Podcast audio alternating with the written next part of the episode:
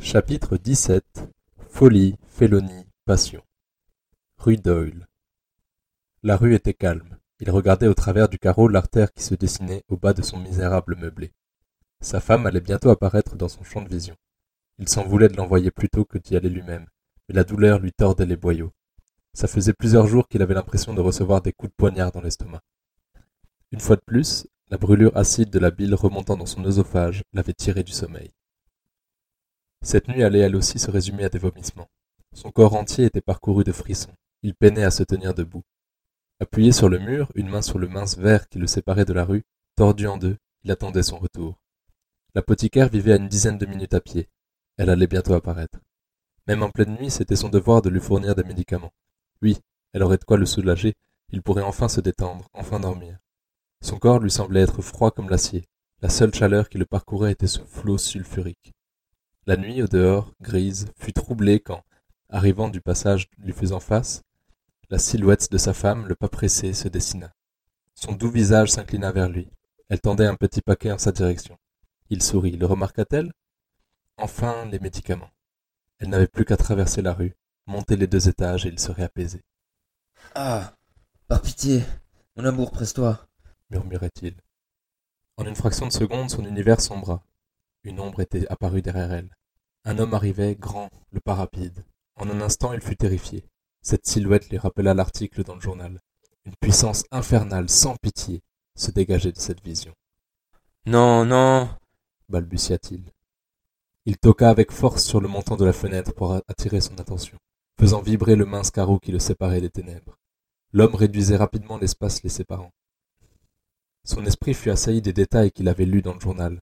Ce meurtre de la veille, la prostituée, non, non, ne pense pas à ça, se répétait-il. Il, n'eut pas à penser ou imaginer les détails.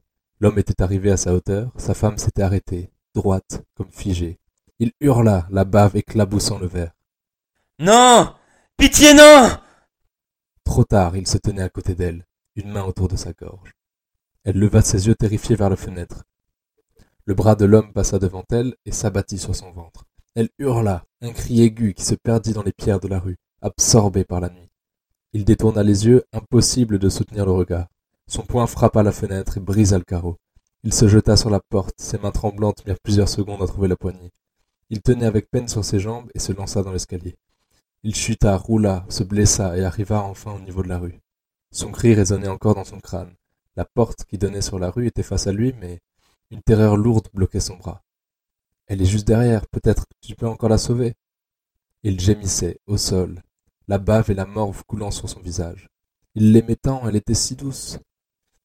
La mince porte ne couvrait que faiblement le bruit de la rue. Il l'entendait. Il entendait ce qu'il lui faisait. Elle avait crié par saccades, puis un horrible gargouille lui était parvenu. Il n'avait plus osé bouger. Son corps entier n'était que peur. Il était figé comme un animal qui aperçoit un prédateur. Recroquevillé contre le mur, il voulait s'éloigner de cette porte, de la rue, de l'homme. Il pleurait de peur, de peine, de honte. Comment avait-il pu l'abandonner ainsi? Il pensait sortir, ce devait être fini. L'homme devait avoir disparu. Il se força à bouger vers la porte, il n'en était qu'à quelques centimètres quand le bruit du dehors le bloqua à nouveau. Une terrible nausée remonta dans sa gorge. Il s'effondra en larmes. Non, non, non, pitié, arrêtez, je vous en supplie pleurait-il face contre terre. Le bruit qui lui parvenait était celui d'une lame entrant et sortant de la chair. Une succion insoutenable, un raclement humide et lourd. Quel monstre se trouvait de l'autre côté? Que lui faisait-il? Allait-il lui faire la même chose? Non, il devait s'enfuir. Peut-être ne savait-il pas qu'il était là Ne fais pas de bruit, pensa-t-il. Il poussa sur ses bras lentement en direction de l'escalier. Il rampait tel le misérable ver qu'il était. Le sol irrégulier courait sous son ventre, ses mains poussaient son corps vers l'avant. Il avait gravi trois marches quand la porte s'ouvrit dans un fracas. Il hurla de terreur, d'un cri plus terrible, plus long et plus aigu que celui de sa femme quelques minutes plus tôt. L'ombre était là, dans l'encadrement de la porte. Véritable portail des enfers, la nuit recrachait sur lui la plus terrifiante des bêtes. La silhouette était immense, ses lèvres tremblaient, il ne cessait de supplier. Il aurait laissé cet homme faire ce qu'il voulait pour qu'il le laisse en vie. La silhouette le fixait, silencieuse. Dans cette glaciale pénombre bleutée brillait l'outil de la profanation, prolongement métallique des longs membres de tueur. Ils restèrent ainsi plusieurs secondes. Je supplie, je, je par pitié, je ne dirai rien, je n'ai rien vu. La silhouette tourna lentement la tête de gauche à droite, puis, d'un geste du bras, jeta un large objet sombre à ses pieds. Regarde, Non, non, je ne peux pas, pitié. regarde. La tête avait roulé jusqu'au pied de l'escalier. Les yeux de sa femme fixaient le sol. Le sang, épais et visqueux, coulait encore de l'immonde plaie. Il s'était couvert la bouche, son corps entier était pris de convulsions. Il finit par se retourner tel un fœtus, se cachant le visage de ses mains. J'ai encore un message. À l'autre bout de la ville. Les informations dont il lui avait fait part devaient avoir intéressé ce sergent Higgins au plus haut point. Il l'avait tout de suite invité à le suivre. De toute manière, la filature de Huerta ne pouvait pas le mener plus loin. Curcio pensait que mettre son travail en commun avec ses deux policiers le ferait sûrement plus avancer. Il avait proposé de payer le trajet en fiacre, ce qui avait semblé ravir les deux fonctionnaires. Apparemment, ils ne disposaient pas des mêmes moyens. Il fut surpris, il pensait qu'ils iraient au commissariat, et le sergent lui avait dit qu'ils iraient chez lui. L'idée lui semblait étrange. Son revolver restait à sa portée. Le voyage s'était passé bizarrement. Le sergent n'était pas du genre bavard. Son adjoint l'était un peu plus, mais semblait se méfier de lui. Le fiacre avait traversé la ville jusqu'à un petit quartier coquet. On était loin du raffinement de la Croix Bleue, mais les maisons semblaient bien entretenues.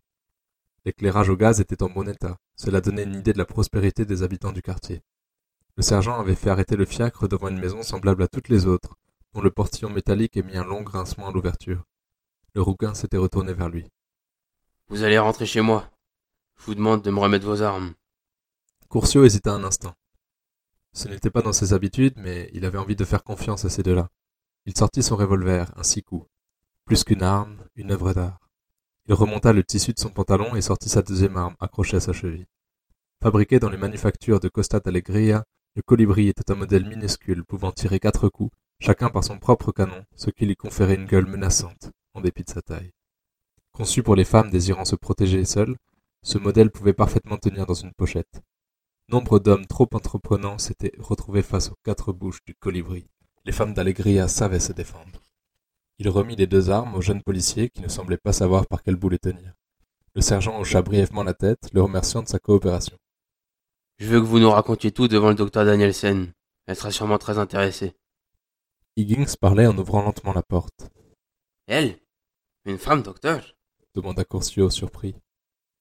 Le sergent ne répondit pas, il s'était figé, livide, dans le hall d'entrée. Son large visage était tourné vers le salon. On aurait dit qu'il avait vu un fantôme. Aucun son n'émana de lui. Son regard reflétait la plus vive inquiétude. Lisa. Lisa. balbutia le gros rouquin comme un enfant hébété. Il perdit son équilibre une fraction de seconde et se rattrapa sur le mur derrière lui. Ses jambes ne le soutenaient plus. Walters, voyant la détresse d'Higgins, courut à l'intérieur. La scène dans le salon le stoppa net. Du sang, beaucoup de sang. Des éclaboussures s'étaient collées au plafond, duquel d'épaisses gouttes étaient retombées sur le parquet. Certaines s'étaient figées telles de funestes stalactites. Des morceaux de chair jonchaient le sol. Des empreintes de sang couraient partout sur le plancher. On aurait cru qu'un fût de peinture rouge avait explosé dans la cuisine. Les yeux de Ben cherchèrent derrière le canapé. La tête de Lisa, blême, les yeux clos, reposait sur les genoux d'Emma. La docteure passait lentement ses doigts dans la chevelure claire de madame Higgins. Le sergent s'approcha, découvrant lentement la scène. Emma leva les yeux sur ses deux collègues et, d'un geste calme, passa son index sur ses lèvres. Les yeux du sergent s'emplissaient de larmes. Le cou et les lèvres de Lisa étaient violacés. Emma, elle, portait de nombreuses marques de coups sur le visage. Sacrée femme que vous avez, sergent. dit Emma dans un presque sourire. Elle. Elle. Bégaya Higgins. Elle va bien, Grégory. Elle s'est effondrée, le choc, mais elle s'en tirera, je vous le promets. Emma parlait d'une voix douce, rassurante. Higgins sanglota bruyamment. Il serrait la manche de Walters. Le tissu était aspiré par son épaisse main. Ben se tourna vers lui. Il n'avait jamais vu cet homme dans un tel état. Il semblait complètement perdu. Ses yeux étaient vides, faibles, déconnectés. Curcio, derrière, faisait lentement son apparition, découvrant lui aussi la terrible scène. Walters lui fit un léger signe de la tête en direction de la cuisine et lui jeta son revolver.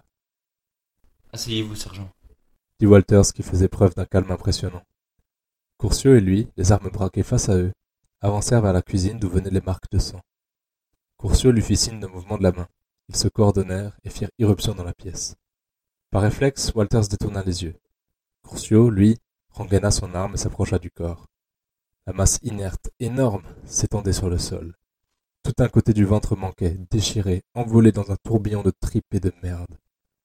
L'homme, qui devait en avoir été un au vu de la carcasse, s'étalait dans une position grotesque. Le corps se pliait dans un angle impossible.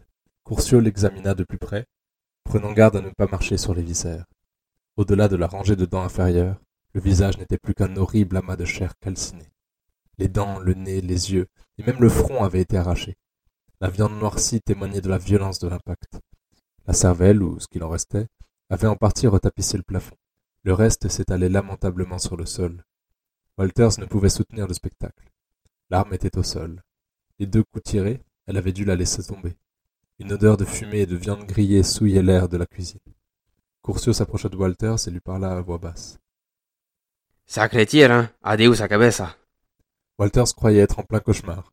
Cette scène ne collait pas dans cet intérieur si paisible. Il détourna les yeux. Higgins avait pris la place d'Emma, tenant la tête de Lisa contre sa large poitrine, la versant comme il l'aurait fait avec un enfant. Emma semblait incapable de se relever seule. Walters voulut l'aider, mais en deux pas, Curcio fut à son bras. Attendez, señor. Voilà, doucement. Asseyez-vous. Walters ressentit de la jalousie en le voyant ainsi. Ce n'était pas la première chose à laquelle il avait fait attention, mais c'était un véritable bellâtre. Cheveux noirs plaqués sur le côté, moustache élégante, l'homme portait un complet trois pièces vert olive. Une cicatrice de quelques centimètres au niveau de l'arcade droit abaissait légèrement son regard, très clair sur cette peau bronzée. Emma semblait elle aussi déconnectée. Il rougit en un instant. Il ne l'avait pas remarqué, mais elle ne portait qu'une chemise de nuit, laissant apparaître la naissance de sa poitrine. Higgins, assis au sol, la fixait. Emma, qu'est-ce qui s'est passé?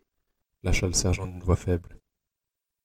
Elle n'eut quasiment aucune réaction. Elle se contentait de fixer ses mains pleines de sang. Emma aboya Higgins. Doucement, sergent. intervint Walters. Emma esquissa un léger sourire. Walters ne pouvait la lâcher des yeux. J'étais là-haut et elle a crié. Je n'avais pas compris pourquoi, mais des bruits étranges venaient d'en bas. Quand je suis descendu, je l'ai vu. Il. Il avait deux mains autour de son cou. Il voulait. Il allait la tuer, j'en suis sûr. Les mains d'Higgins tremblaient au contact des cheveux de sa femme. Ses yeux brillaient. Alors, j'ai pris ce que j'avais sous les mains. Elle tendit une paire de longs ciseaux ensanglantés. Et je l'ai frappé. Je ne sais pas combien de fois, je l'ai frappé. J'ai planté ses ciseaux dans son dos, mais il ne la lâchait pas. C'est comme si mes coups ne faisaient rien, rien du tout. Les larmes coulaient sur le visage tuméfié d'Emma. J'avais peur. Il était si fort, il m'a frappé. Elle passa sa main sur sa joue et ses lèvres. C'est fini, señora. Tout est fini. La rassura Curcio. Walters lui avait servi un verre de whisky. Elle l'avala d'une traite, grimaçante. Elle prit une large inspiration. Je m'étais effondrée, j'ai cru que je ne me relèverais jamais. Il avait lâché Lisa, inconsciente, inerte. J'avais si peur. J'ai rampé jusqu'à la cuisine, espérant trouver un couteau. Je n'ai pas eu le temps, il était déjà sur moi. Il m'a frappé plusieurs fois, puis il.